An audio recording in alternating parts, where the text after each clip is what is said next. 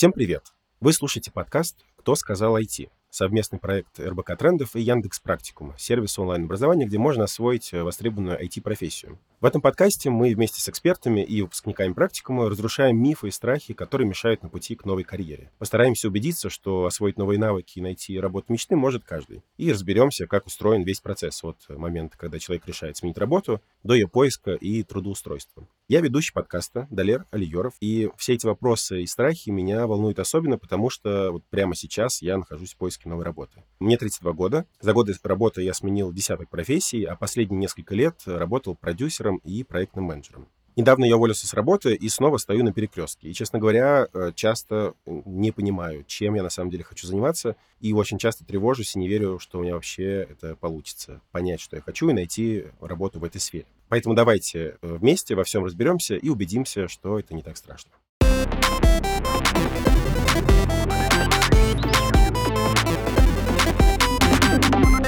Сегодняшнем выпуске мы вместе с экспертом Симой Свердловой, менеджером по трудоустройству и карьерному консультанту Яндекс Практикума, попробуем ответить на вопрос. Вот я хочу сменить профессию, а с чего вообще нужно начать? Сима, привет. Можешь рассказать, пожалуйста, чем занимается менеджер по трудоустройству, карьерный консультант Яндекс Практикума?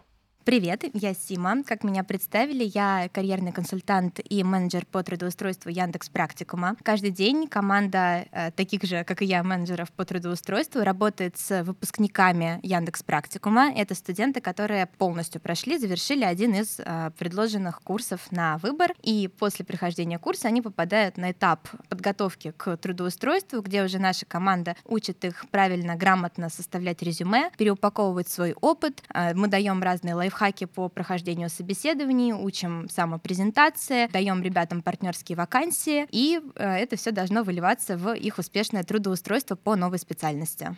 Класс. У меня, кажется, немного другая история. Я пока еще не прошел курс и начинаю с самого начала. Наверное, я расскажу вкратце свою личную историю, чтобы тебе было понятно. Mm-hmm. Я свой профессиональный путь, это почти, наверное, 14 лет, так или иначе работаю в IT, и за это время я сменил очень много ролей, и мне даже неловко перечислять вообще количество. Я был и mm-hmm. кодером, и дизайнером, и редактором, и концертным менеджером, и менеджером проектным. в общем, там еще э, штук 5 или 6 э, ролей. И последние несколько лет я работаю в основном продюсером и менеджером, и в целом у меня это хорошо получается, и я думаю, даже востребован в этом э, смысле. Но я очень устал работать в этой сфере и хочу ее mm-hmm. как-то сменить. Но куда сменить, не совсем понятно. Не совсем понятно, во-первых, потому что у меня очень много разных интересов, и у меня есть опыт, например, в дизайне и в разработке, это то, что мне интересно, но непонятно, что между этим выбрать. Плюс еще э, есть разные бытовые аспекты в том смысле, что я не могу прям взять вот и сменить профессию, ту, которой я не занимался годами. Мне нужно как-то mm-hmm. работать, зарабатывать. И у меня мой первый вопрос, который меня очень сильно волнует э, последнее вот э, время, что я нахожусь в поиске, э, что делать с тем, что я не понимаю точно, угу. чем я хочу заниматься. Ну, вообще ситуация окей. То есть, э, мне кажется, рано или поздно у всех в жизни наступает момент, когда мы такие думаем, так, я, наверное, да, может быть, я занимался тем, чем хотел заниматься, но это закончилось, теперь я хочу заниматься чем-то другим. Это абсолютно окей. Э, человек без этого вопроса, это, наверное, самый счастливый э, человек, у которого линейная карьера, он там 40 лет работает в одной фирме, дорос до исполнительного директора, и все у него замечательно. Но а, при этом, вот особенно сейчас, с наличием там кучи фрилансеров, парт-таймеров, неофициальных трудоустройств и так далее, вот с учетом вот этого всего такой вопрос возникает, что, что абсолютно нормально. А тем более, когда мы каждый день видим там, что появляются новые курсы, каждый день люди овладевают новыми специальностями, все э, вполне логически объяснимо. Тут главная задача а,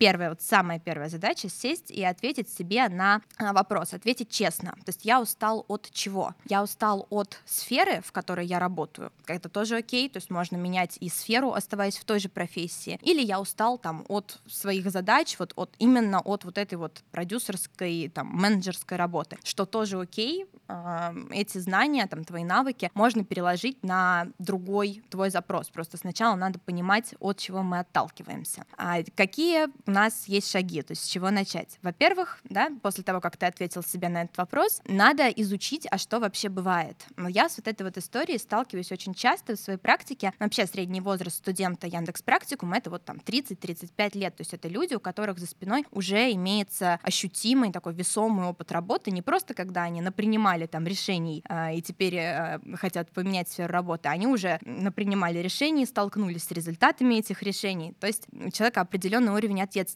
И в таком случае надо, э, вот я рекомендую, надо посмотреть, что вообще на рынке бывает. За последние, там, то есть каждый день, каждый месяц уже сейчас появляются новые специальности, взять хотя бы вакансии там, тренера по работе с искусственным интеллектом. Там, как минимум пять лет назад мы э, могли догадываться, конечно, но как-то это все равно была картинка из будущего, когда вот корпорации нанимают специального тренера по работе с искусственным интеллектом. Вот, поэтому первая задача — изучение рынка. Открываешь HeadHunter, вот просто на основе того резюме, которое у тебя уже есть. Вот в резюме ты выписываешь все, что у тебя есть. Вот весь твой опыт — это не рабочее резюме, а тестовое, чтобы посмотреть, что э, из чего вообще можно выбрать, что сам алгоритм джоб-сайта предложит.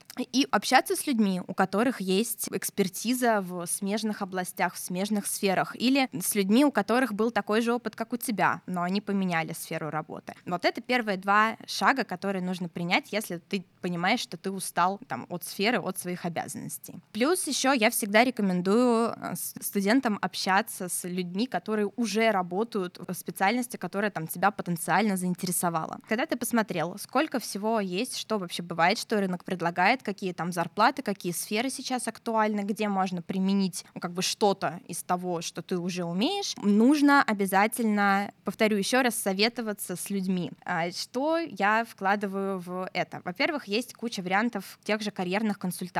Да? У тебя уже есть понимание, в какую сферу ты хочешь там, примерно двигаться. А, я всегда рекомендую пройти карьерную консультацию. Это формат, в котором там, в течение часа или 30 минут карьерный консультант прям вытягивает из твоего опыта конкретные навыки, знания, достижения, которые ты уже сейчас можешь использовать, уже сейчас можешь переложить для демонстрации твоей квалификации в определенной сфере работы. Классный у Яндекс Практикума есть тест, посвященный профориентации. То есть как вот э, многие школьники по выпуску из школы проходят а, такие тесты, тут та же самая история, только уже для людей с имеющимся опытом работы. А, тест составлен специалистами Яндекс Практикума а, на основе там, наших методик и алгоритмов, которые помогают нам при составлении обучающих курсов. Тест а, поспрашивает немножко про там, твой уже опыт работы, про сферу твоих интересов, и дальше в формате кейсов представляет разные ситуации, и ты выбираешь, какая из там, ролей в условном вот в этом вот проекте из примера тебе была бы наиболее интересна. И потом предоставляет анализ, предлагая курсы, которые тебе могут подойти, предлагая области, подсвечивая области, которые тебе интересны на основе твоих ответов. Но ты сам, может быть, даже и не знал, что тебе вот это интересно, и даже и не знал, в каких профессиях это еще можно применить. Вот это, пожалуй, основные шаги, которые стоит сделать в тот момент, когда у тебя уже сформировалось вот это вот ощущение, что да, я, я устал от сферы, от своих задач. Если говорить про вот этот профориентационный тест, все тесты, которые я когда-либо проходил, mm-hmm. они меня немножечко фрустрировали тем, что э, я получал результат, mm-hmm. который был релевантен тому, чем я уже занимаюсь. И я задался вопросом, ну, как бы mm-hmm. я чувствую какое-то желание заниматься чем-то другим, при этом тест мне говорит о том, что, ну, вот я там, условно, менеджер. Mm-hmm. Как вот быть с этим, когда результаты расходятся с тем, что я на самом деле как будто бы хочу, ну, совсем другого? Mm-hmm. Ну, когда тест говорит, что ты менеджер, это классная ситуация, потому что менеджер, он э, нужен в любой, там, практически в любой сфере. Менеджерские качества, они э, важны. Тут можно рассмотреть другую ситуацию, когда тест говорит, что ты э, там вот, вот ты только дизайнер. Мне, например, тест говорит, что я вот дизайнер, и при этом, при этом я не должна воспринимать это как руководство к действию. Более того, если ты перепройдешь этот тест там через три месяца, он может тебе дать немножко друг, другие результаты, просто на основе того, вот как ты себя на данный момент воспринимаешь. Вообще никакие тесты, никакие результаты, никакие там жесткие, ограничивающие тебя советы я призываю как бы ну, не соблюдать. То есть тут никто лучше тебя тебе не скажет, что делать. Если бы а, мы говорили о поиске работы как о таком интерактиве, от которого мы получаем только удовольствие, вот мы можем рассмотреть то, мы можем рассмотреть это, это была бы одна ситуация. Но вообще хочу сделать оговорку, что поиск работы — это тяжелейший процесс максимального стресса, и вот этот стресс, он начинается именно в момент, когда принято решение а, что-то поменять в жизни, там, сменить работу. Я даже не говорю про такую глобальную историю, как смена там, сферы или смена профессии. От, от момента, когда принято решение, до момента не просто поиска работы, не просто принятия оффера, но и там прохождения адаптации, то есть прохождение испытательного срока в новой команде, вот это все, то есть надо приготовиться к тому, что это не будет легко. И тут стоит отталкиваться только от своих ощущений. И когда я провожу карьерные консультации со студентами Яндекс Практикума или с, ну, с другими клиентами, я всегда говорю, я сейчас буду накидывать варианты, я сейчас буду накидывать вопросы. Если что-то не близко, если что-то я там попала мимо, просто просто проигнорируй, там, запиши себе как идею. В общем, тест должен подтолкнуть к направлению мысли. И если он направит мысль, то ее можно раскручивать изучением сфер самостоятельно. Поэтому обязательно вместе с профориентационными тестами, вместе с карьерными консультациями я рекомендую общение с живыми людьми, с людьми, кто прямо сейчас хочет поменять работу, с людьми, кто уже это успешно сделал. Есть куча телеграм-каналов, э, там, блогов на LinkedIn, посвященным именно этим вопросам, то есть комьюнити, вот это вот, кто меняет работу или сейчас находится в процессе поиска работы, оно есть. Вот, к нему надо присоединяться. А как решиться на смену работы и быть уверенным, что ты выберешь э, правильную профессию, что ты не прогадаешь с выбором? Или это тот риск, который придется на себя взять? Но я думаю, что единственный способ понять, что тебе классно в профессии, ты точно в ней вот хочешь оставаться, это прям твое, это, к сожалению, там, иметь коммерческий опыт работы по специальности. Вот, э, то есть так вы точно скажете на сто процентов, что да-да-да, вот это вот мне нравится. Очень важно, я э, тоже не просто так в самом начале говорила о мотивации. Очень важно сформулировать свою мотивацию, а почему я хочу сейчас поменять вот эту вот сферу работы на какую-то другую как пример, а, из а, Яндекс Практикума многие студенты приходят э, из профессий, которые они выбрали как бы не сами, или там в какой-то момент они пошли в колледж, дальше там быстренько предложили место работы. Вот один из студентов, с которым мы сейчас активно работаем, например, у него опыт больше 15 лет в строительной сфере. То есть он начинал чуть ли не какая-то вот работа руками, связанная со строительством, у него была там дорос до прораба и до руководителя вот какой-то строительной группы или строительного отдела в компании. И у него мотивация звучит следующим образом. Я, в принципе, никогда не хотела работать в строительной области, просто в какой-то момент пришло классное предложение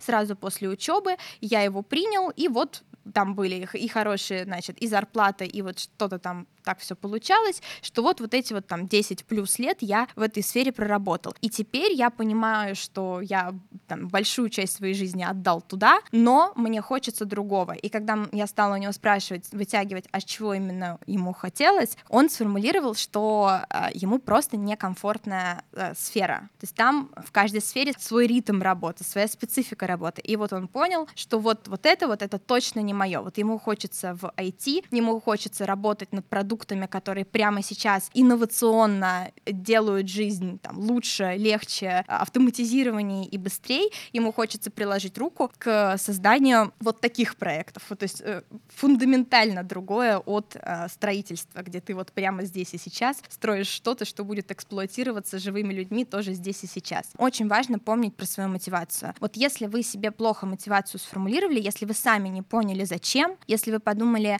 ну вот мне чего-то хочется, но вот точно больше не хочется работать бухгалтером, я больше не могу, сметы, документы, документооборот, 1С, Bittrex, нет, все, больше не могу. Хочется вот чего-то более творческого, вот пойду в дизайнеры. Вот это неверный подход. То есть здесь нужен действительно глубокий уровень осознанности, и я бы соврала, если бы сказала, что это будет как бы все легко и просто. Если ваша мотивация сейчас позволяет вам действительно приложить энное количество усилий к смене профессии, значит, это, ну, значит, оно вам нужно, значит, мотивация классная. Тут тоже этот процесс работает так, что никто не будет вас подгонять, никто не будет там следить за вашими откликами. Но если это не подготовка к трудоустройству да, в рамках Яндекс Практикума. Там все-таки студенты ведут отчетность перед нами. Вот, если вы занимаетесь поиском работы самостоятельно, единственное, там, на что приходится рассчитывать, это ваш собственный ресурс, примеры других людей вокруг, ну и, конечно, поддержка кого-нибудь близкого, кто э, будет готов вас подхватить, может быть, даже финансово на там, первые какие-то периоды, потому что если идет смена работы э, кардинальная, смена сферы, смена профессии кардинальная, да, если человек там никогда не работал, работал руками, никогда не работал с информационными технологиями или даже с форматом проектов, вот тогда, скорее всего, действительно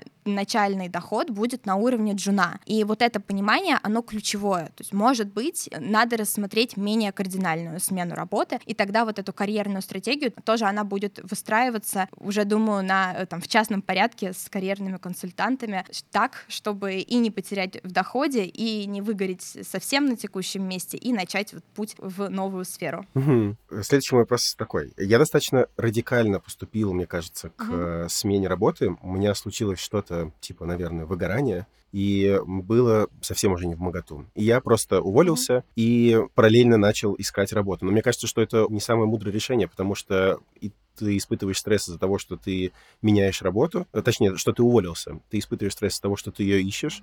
И я очень хорошо понимаю твои слова про то, что это очень сложная работа, потому что э, в процессе поиска mm-hmm. ты сталкиваешься с кучей очень неприятных чувств. И том числе вот синдром mm-hmm. самозванца, mm-hmm. о котором я хочу с тобой э, дальше поговорить. Да, и еще есть разные бытовые вопросы, там, оплата каких-нибудь обязательств, тебе нужно постоянно какой-то источник заработка, иметь сбережения, и это все очень достаточно сложно. И мне кажется, что я неправильную стратегию выбрал, и вот хотел спросить тебя, а какие вообще есть э, более правильные mm-hmm. стратегии? Как правильно подойти к смене работы? Обязательно ли все бросать или какие-то другие сценарии есть? Да, я, конечно, не могу никому рекомендовать увольняйтесь и потом только начинайте искать работу. Это, как я уже сказала, такой стрессовый процесс, э, такой период стрессовый в любом случае. То есть даже если там вы закроете, вы найдете там новую работу через неделю, а если если вы меняете сферу, ну, скорее всего, это не будет неделя, там, надо брать период от месяца, и это, ну, как бы это самые удачные, самые такие быстрые кейсы, где ты все с самого там, начала делаешь правильно по методичке, активно ищешь работу, вот, так что, да, э, действительно, надо быть, э, надо стараться себя максимально комфортить со всех вообще возможных сторон. Если вы чувствуете, что вот ты выгораешь на, на вот этой вот своей работе, иногда параллельный поиск работы, то есть без увольнения, без радикальных мер, может ну, как бы это выгорание не, не то чтобы убрать, но скорее э, сместить акцент с него на то, что ты прямо сейчас пытаешься что-то поменять. Поэтому, конечно, самая классная история — это когда ты принял решение, я меняю работу, у меня уже есть сейчас работа, я ее спокойно работаю, параллельно занимаюсь поиском нового места, у меня есть там денежная подушка, то есть я понимаю, что если будет перебор, я там просто, э, просто напишу заявление, и у меня будет несколько месяцев комфортно просуществовать, немножко голову переключить. Вот, это самая классная классная ситуация, когда есть возможность вот так все делать размеренно, размеренно подходить к каждому из этапов. Но понятно, что ситуации бывают разные, и люди сталкиваются с разными проблемами, включая то, что им текущая их работа не дает опубликовать, там, сделать открытым резюме.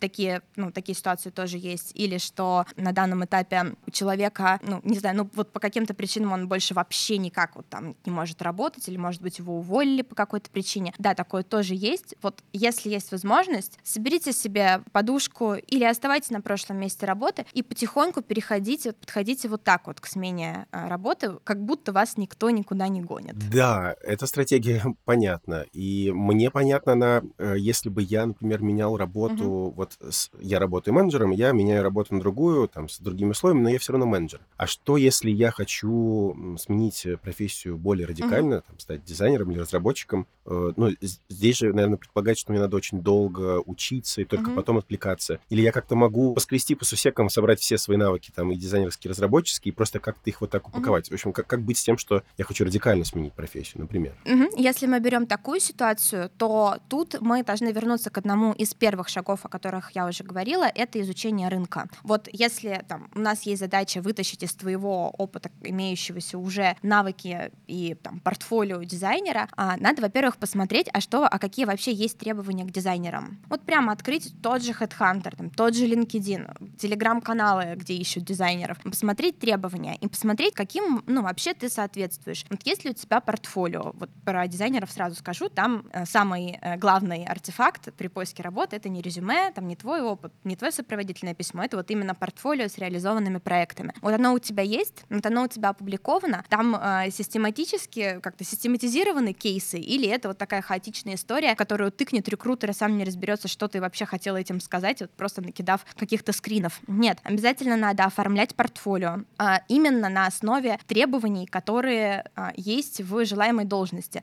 С разработчиками, в принципе, там а, плюс-минус понятно, да, языки программирования нужны, проекты в каком виде, они тоже понятно, как все собирать. Если мы возвращаемся к менеджерским специальностям, моя просто специализация, менеджеры проектов, рекрутеры, бизнес-ассистенты. Вот если мы возвращаемся к таким специальностям, э, если мы говорим про проект-менеджеров, например, в Яндекс Практикуме в проекты приходят самые разные люди с опытом работы там только барменами или вот недавно у нас трудоустроилась э, выпускница, которая в филармонии проработала 9 лет, то есть в музыкальном оркестре играла на музыкальном инструменте, на флейте. Вот, то есть если мы говорим про такое, то есть даже здесь, даже в таких случаях можно вытащить из имеющегося опыта что-то, вот, что будет демонстрировать необходимые навыки. Для менеджеров проектов, например, один из основных навыков — это умение оптимизировать процессы, то есть это понимание а, вообще сути проекта и проектной работы. И вот один из недавних примеров из моей практики, а, когда вытаскивали опыт а, и какие-то кейсы из опыта как раз а, бармена, молодой человек работал а, там в районе чуть, чуть больше пяти лет барменом, прошел курс Яндекс Практикума, и стали вытаскивать и вытащили, что он какими-то там своими наблюдениями, каким-то образом он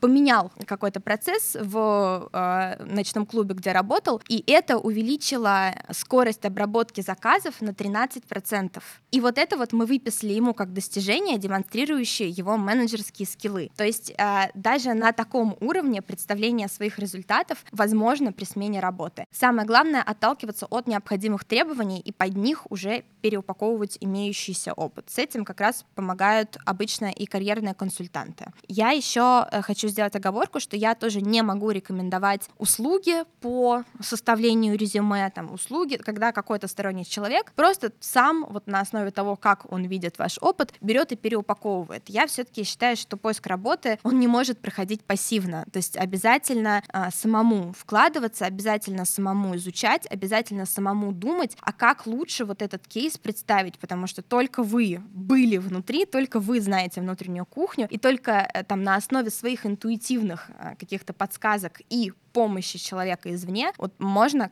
классно переложить кейс, если это такая кардинальная смена профессии и сферы. Спасибо за эту мысль, э, что подходить к поиску работы нужно как к какому-то проекту, то есть с такой немного холодной головой. Да. Проводить исследования, потому что, мне кажется, поиск работы сопровождает очень много иррациональных чувств, э, стыда, страха, синдрома вот самозванца. Это как раз мой следующий вопрос. Мне кажется, у меня относительно хорошее CV, у меня есть какое-то портфолио, есть какое-то количество опыта интересного, там, реально сделанные проекты, я могу показать и там составить по каким-то, не знаю, категориям специальностям, mm-hmm. но при этом даже наличие какого-то портфолио более-менее нормального не позволяет не чувствовать себя все время уверенным. Я все равно чувствую, что, ну, я недостаточно хорош для какой-то вакансии. И я читаю описание вакансий, и там ищут просто каких-то, не знаю, легенд. Я чувствую, что, ну, наверное, я не такой. И я где-то читал исследование, что 70% э, людей на планете так или иначе сталкивались с синдромом самозванца. Угу. То есть это не только меня проблема коснулась. И понимаю, что это, наверное, не к тебе вопрос, а к психологу, психотерапевту, угу. но что можно с этим сделать? Да, я э, поняла вопрос, спасибо. Тут у меня есть комментарий и встречный вопрос. А комментарий заключается в том, что, во-первых, вот этот запрос, вот, а как мне побороть синдром самозванца, а как при поиске работы, а как мне с ним работать, это вообще один из самых, если не самый частый вопрос, с которым э, вот как раз работают менеджеры по трудоустройству в Яндекс Практикуме. И встречный вопрос, а как бы, а почему его не должно быть? То есть, а что э, э, происходит? Ты разве не э, меняешь вот все, что ты уже умеешь, все, что ты уже делал? Ты разве не собираешься приходить в совершенно новую для себя область, где действительно уже есть там гиганты и звезды, которые получили соответствующее образование на уровне вуза, у которых уже есть э, и там опыт и стажировок, и реальных коммерческих проектов? Да, абсолютно нормально, что возникает сомнение. Возникает сомнение не только там в собственном, что самое для меня обидное, не только в собственных ресурсах на данный момент, э, потому что я уже говорила, да, что сложный этап, но и что самое обидное, сомнение в собственных достижениях. Вообще синдром самозванца у нас э, как, к нему такое отношение, что это что-то, от чего надо прямо сейчас избавляться, что-то, с чего надо бояться, и что-то, что надо, сейчас модное слово, тоже прорабатывать. Но э, мое мнение, что, во-первых, синдром самозванца — это такая же, я как тревожный человек, просто тоже знаю, о чем говорю, э, синдром самозванца — это такая история, которая должна работать на вот этой э, интуитивной тревожности, которая у нас, как там у э, тех, кто много там миллиардов лет назад спустился с деревьев, у них тоже была э, тревожность. То есть она просто предупреждала о возможной опасности. И вот этот синдром самозванца — это не больше, чем предупреждение нас о возможной опасности. И вообще есть кейсы, когда синдром самозванца не то чтобы, ну я не хочу говорить нормален, но когда он будет присутствовать в любом случае. Это кейсы, когда перед тобой стоит большая, сложная, объемная задача, которую тебе предстоит сделать впервые. Так, если э, немножко отстраниться от своего опыта и посмотреть со стороны, абсолютно объяснимо, почему человек чувствует себя тревожно и неуверенно. А, это ситуации, когда в жизни человека происходят существенные изменения. То есть тоже смена работы, функционала, переход на новую должность, переход на руководящую позицию, выход в новую компанию. Все это ситуация вот этих вот существенных изменений, в которых синдром самозванца будет проявляться. Вообще нормально там после периода неудач, тоже вот как при поиске работы, всегда студентам объясняю, что им придется сталкиваться с отказами при смене работы, при смене сферы будет много отказов. И что самое фрустрирующее, вот казалось бы, что может быть хуже, но самое фрустрирующее — это не отказы, это игнор. То есть как, как будто вот к тебе даже не спустились сказать тебе нет. Вот, это тоже нормальная ситуация, если в прошлом были там неудачи, особенно если были прошлые попытки поменять сферу работы, и это не получилось, тоже окей ситуация. Ситуация, когда ты понимаешь, что тебя сейчас будет, будут оценивать, что тебя сейчас будут экзаменовать, что ты должен а, как-то конкурировать с мифическим, непонятным непонятным кем-то, кто претендует вот на то же, что ты очень хочешь, тоже ситуация, когда нормален стресс. Другое дело, когда э, вот этот синдром самозванца начинает мешать жить. То есть вот в момент, когда тревожность мешает там распорядку дня, мешает сосредоточиться на цели, вот тогда уже не окей. Это когда там во всех ситуациях, которые я перечислила, синдром самозванца не бустит, а наоборот заставляет остановиться, там способствует саботажу вашего поиска работы. То есть это уже значит не ненормально. И что с этим делать, я расскажу чуть позже. Хочу просто перечислить вот эти ситуации, чтобы наши слушатели просто понимали, что они как бы они не, не одни и там все рано или поздно испытывают тоже вот что у них сейчас происходит. А еще ситуация явно выходит из-под контроля, когда у вас есть там один офер по новой желаемой специальности, второй офер или даже не оферы, а вы успешно проходите вот какие-то этапы, и у вас есть подтверждение ваших, ну, ваших успехов, пусть даже там на, на небольшом уровне, но все равно вот думаете, что вы ни на что не способны, что ваших достижений не, недостаточно. Когда есть подтверждение, но вам кажется, что они ничего не подтверждают, подтверждает, это тоже не ок. Когда вы начинаете избегать ситуации, то есть когда вы отказываетесь от интервью или от, эм, ну, от любой потенциальной коммуникации, которая должна привести вас к трудоустройству, к смене профессии, вот когда вы от нее начинаете отвлекаться из-за вот этой вот тревоги, связанной с синдромом самозванца, тоже не окей ситуация. И э, вопрос, как бы, что, что с этим делать? Я постараюсь э, на него сейчас ответить, основываясь на опыте работы со студентами Яндекс Практикума, на своем собственном опыте, как на опыте опыте человека, который там, регулярно тоже сталкивается с синдромом самозванца, а, самое важное — это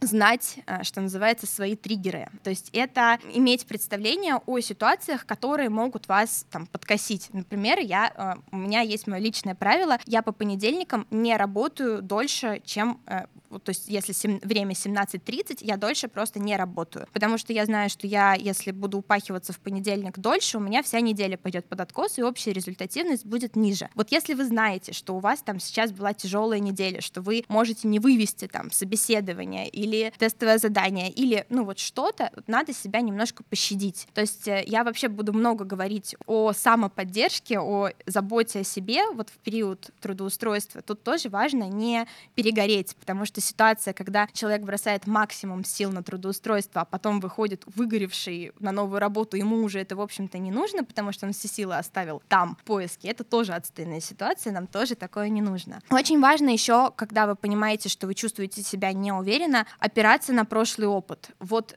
ваш э, опыт работы, который уже есть, он должен говорить за вас. То есть результат был, был. Очень важно его сформулировать, очень важно э, там иметь уже позитивный опыт, про который там вы знаете, вы можете рассказывать про эти кейсы. Вот такое позитивное подкрепление, основанное на реальных фактах уже реализованных проектов там, или, ну, любо, там, если вы э, год работали на одной позиции, там, в одном месте, это тоже, ну, уже классный опыт, значит, вас за этот год, ну, как минимум, не выгнали, то есть везде надо стараться искать позитив. Важно напоминать, что люди, с которыми вы общаетесь, там, рекрутеры, нанимающие менеджеры, что они не дураки, то есть, если вам что-то доверили, если вас пригласили на следующий этап, если как минимум вы прошли скрининг резюме и уже с вами хотят пообщаться, ну, значит, вот есть такая, есть какая-то причина. То есть мы должны часть ответственности оставить тоже вот другой стороне поиска работы. То есть рекрутеры, нанимающие менеджеры,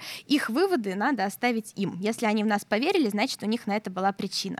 А, и вообще синдром самозванца — это про эмоции мы стараемся как бы додумать, додумать за других людей. А как мы выглядим со стороны? А если у меня ничего не будет получаться, все пропало. Вот рациональный подход тоже супер важен в этой ситуации. Не стоит забывать про такой э, cold mind, да, сохранение холодного ума. Мне лично помогает представить наихудший сценарий. То есть, если у меня сейчас не получится, то то что. То есть вот если я сейчас не пройду или там плохо представлю себя на этом интервью, то будет что? Ну, то мне ну, как бы скажут, да, к сожалению, мы не готовы рассмотреть вас на эту вакансию, мы обязательно вернемся к вам позже. Ну, то есть как бы это все, меня никто не наругает. Я просто перейду к следующей вакансии, меня никто не наругает, никто мне не скажет там, что я э, отстой и я никогда не найду то, что мне нравится и вообще все без шансов. Нет, такого не будет. Чаще всего люди даже об этом э, не думают. Задача рекрутера побыстрее закрыть вакансию вакансия. Вот. Очень важно еще, если вы чувствуете себя неуверенно, запрашивать обратную связь. Действительно, сейчас много рекрутеров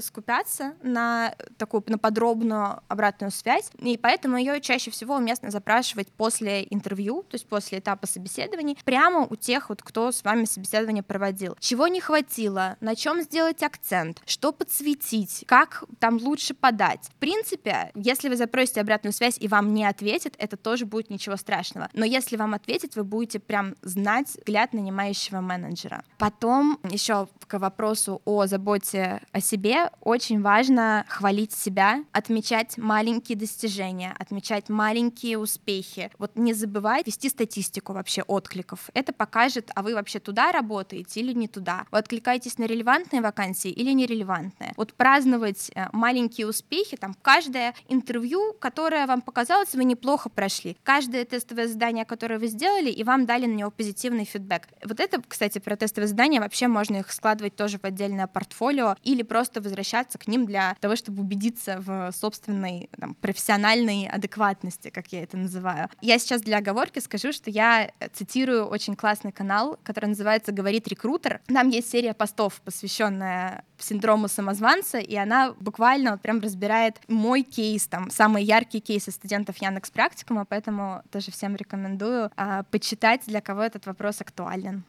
Могла бы ты проговорить, пожалуйста, какой-то обобщающий план действий, что нужно делать, э, с чего начать смену работы? План действий, с чего начать смену работы, смену сферы, смену профессии. Самое главное, ключевое — стратегия поиска работы. То есть мы должны понимать, э, что мы ищем, да, что бывает на рынке. Этот пункт включает в себя и изучение рынка, то есть какие профессии сейчас бывают, в каких профессиях, там я всю жизнь, например, работала в журналистике, там 10 лет я писала журналистские материалы, а какие сейчас есть профессии, вот кто еще работает с текстами, там от э, копирайтера до технического писателя, вот все, все это стоит рассмотреть, знать, какие есть требования и, что самое главное, проанализировать, каким требованиям там вы подходите и вообще нравится ли вам то, что предлагается. То есть вот это изучение рынка, оно супер важно. Когда решить определиться, в какую сторону двигаться, да, с этим помогут профориентационные тесты, то еще раз упомяну самоанализ, то есть способность отрефлексировать уже имеющиеся результаты и навыки, а также обязательно карьерную консультацию тоже не могу ее не порекомендовать. Мне кажется, что это основные шаги. Вот если мы говорим про самый-самый первичный этап, когда только принимается решение о смене поиска работы, а еще есть один такой момент. Люди, вот у которых есть большой опыт работы в,